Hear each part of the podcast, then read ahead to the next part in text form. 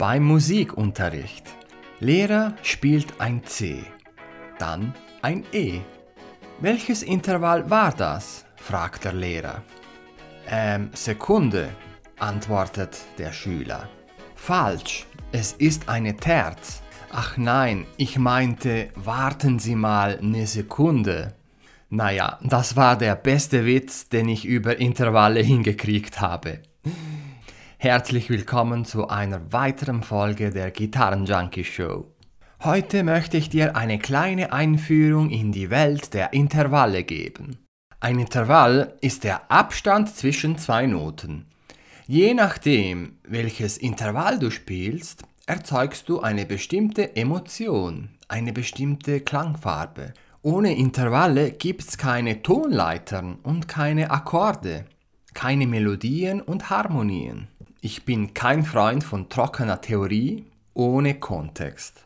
Darum werde ich jetzt gleich zu jedem Intervall ein Songbeispiel vorstellen, damit du einen Bezugspunkt hast. Neben den Songbeispielen werde ich dir auch jedes Intervall vom Grundton A ausgehend isoliert vorspielen. Musiktheorie zu lernen, ohne das Gelernte direkt auf der Gitarre auszuprobieren, ist wie Schwimmen zu lernen ohne Wasser.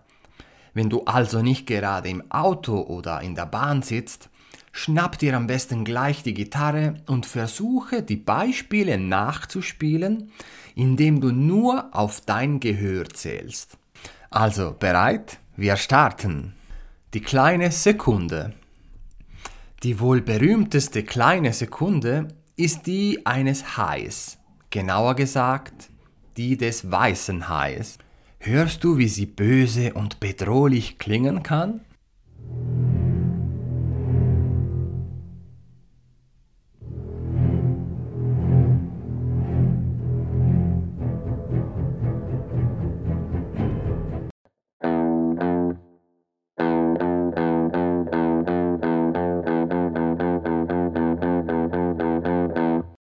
Hier noch die kleine Sekunde ausgehend vom Ton A.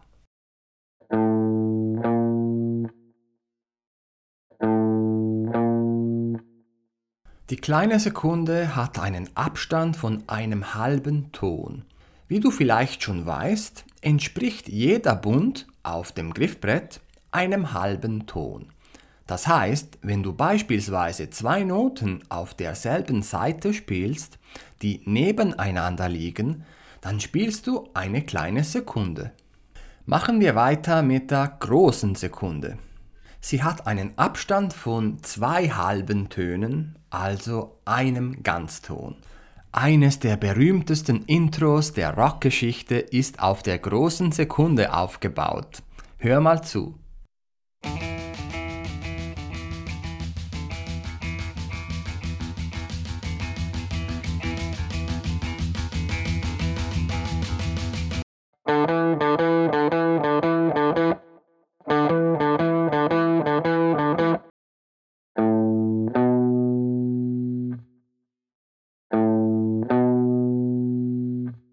Dann kommen wir zur kleinen Terz.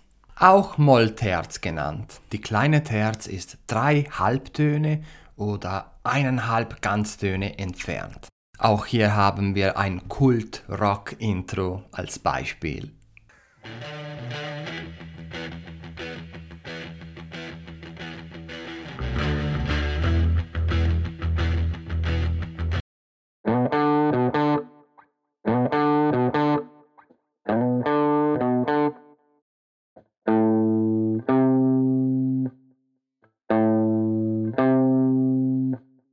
Die große Terz hören wir der Stimme von Ozzy Osbourne zu.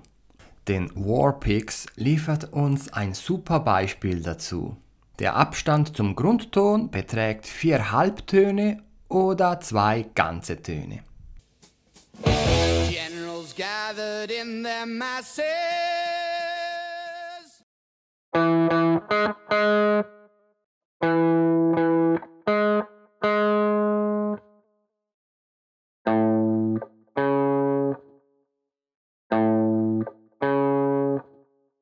Jetzt lernen wir die Quarte kennen.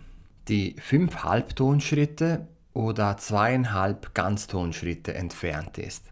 Als Beispiel haben wir Smells Like Teen Spirit von Nirvana am Start.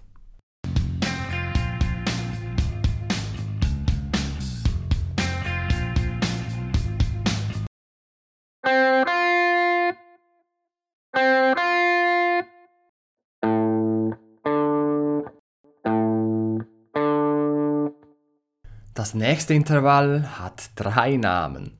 Tritonus, erhöhte Quarte oder verminderte Quinte. Es wird auch häufig als der Klang des Teufels genannt. Wieso hörst du jetzt gleich bei YYZ von Rush?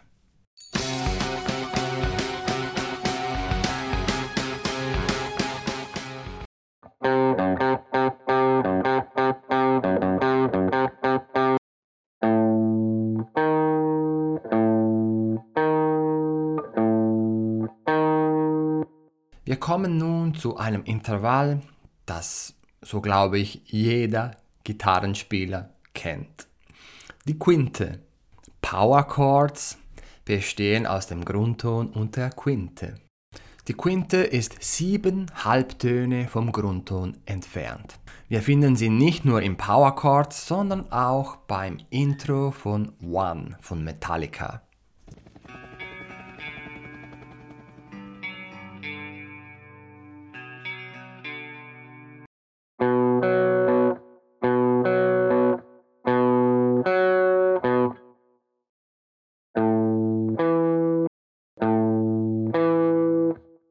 Das nächste Intervall ist nicht so populär.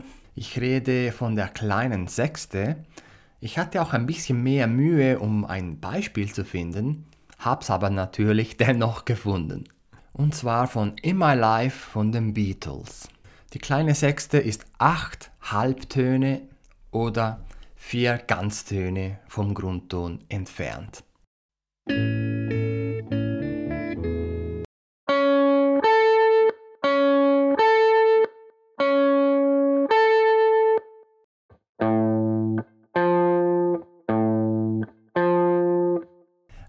Für die große Sechste war es nicht so einfach, ein Rockbeispiel zu finden.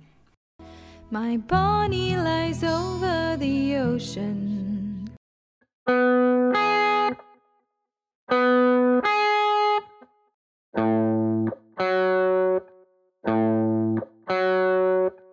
Wir läuten den Endspurt ein.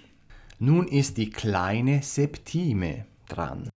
Dafür musste ich auch ein bisschen ins Jazzgefilde gehen und habe dafür ein Beispiel von Herbie Hancock, Watermelon Man.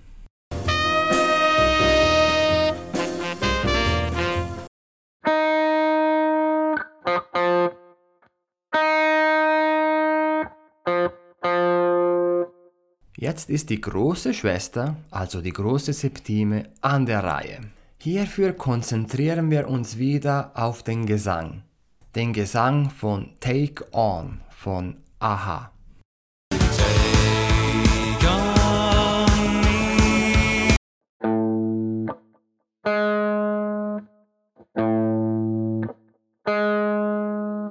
Und zu guter Letzt haben wir noch die Oktave. Ich glaube, dieses Intervall kennst du bereits. Er ist zwölf Halbtöne vom Grundton entfernt und es ist dieselbe Note des Grundtons, einfach eine Oktave höher. Dafür habe ich wieder ein rockigeres Beispiel. Underdog von Kasabian.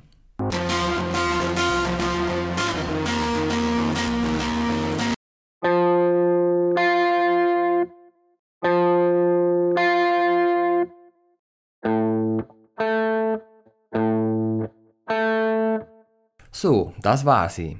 Eine kleine Einführung mit Beispielen in die Welt der Intervalle. Sie zu kennen und können erleichtert dir ganz viele Dinge auf deiner Gitarre. Zum Beispiel deine Improvisationen und Solos klingen dann weniger zufällig, da du die Ideen, die du im Kopf hast, viel einfacher auf die Gitarre übertragen kannst. Du wirst es auch leichter haben, Melodien und Songs nach Gehör zu lernen. Und du wirst das Griffbrett besser verstehen. Du kriegst ein besseres Verständnis von Tonleitern und Akkorden. Du kannst dich mit anderen Musikern verständigen. Und, und, und. Also es lohnt sich und es ist viel nützlicher, als alle Noten auf dem Griffbrett auswendig zu lernen. Noch was Wichtiges zum Schluss. Du wirst merken beim Nachspielen dieser Intervalle, dass du ab einem bestimmten Abstand sie sich nicht mehr bequem auf ein und derselben Seite spielen lassen. Du wirst dann auf andere Seiten ausweichen müssen. Lass dich von deinem Gehör leiten. Auf der Gitarre kannst du ja ein und derselbe Ton mehrmals auf dem Griffbrett finden. Falls du Fragen hast, stehe ich gerne zur Verfügung. Schreib mir einfach eine Mail an moreno at gitarrenjunkie.com. Ich freue mich auch auf jedes Feedback. War es nützlich? War es langweilig? War es unterhaltsam? Bringt es dich weiter? Du kannst mir alles sagen. Wir hören uns bald wieder. Tschüss, dein Gitarrenjunkie.